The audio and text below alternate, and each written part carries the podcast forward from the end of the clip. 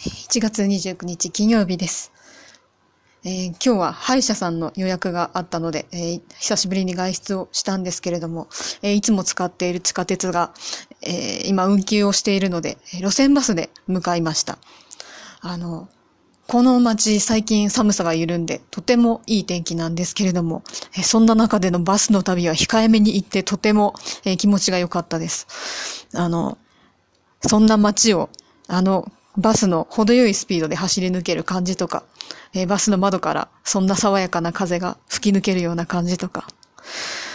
ただね、えーここのバスは、あの、バス停がないので、降りるところはもう自分で知らせないといけないので、えー間違えないように、えちゃんと、